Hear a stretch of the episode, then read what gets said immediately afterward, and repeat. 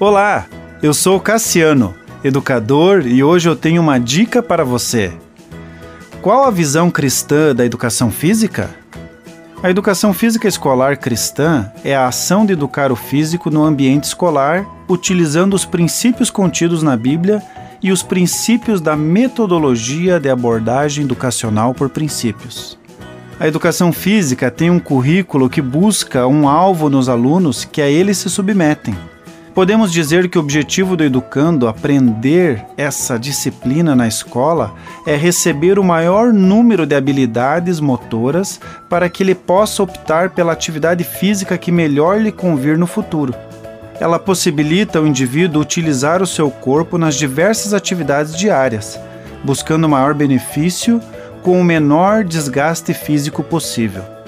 Quanto mais habilidades motoras os nossos filhos obtiverem, mais coordenado eles serão e terão mais opções para escolher uma atividade física no futuro.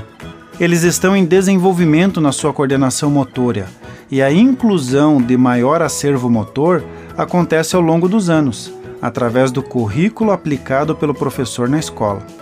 Formar hábitos físicos úteis para a vida do aluno faz-se necessário através da escola e o empenho da família nessa jornada.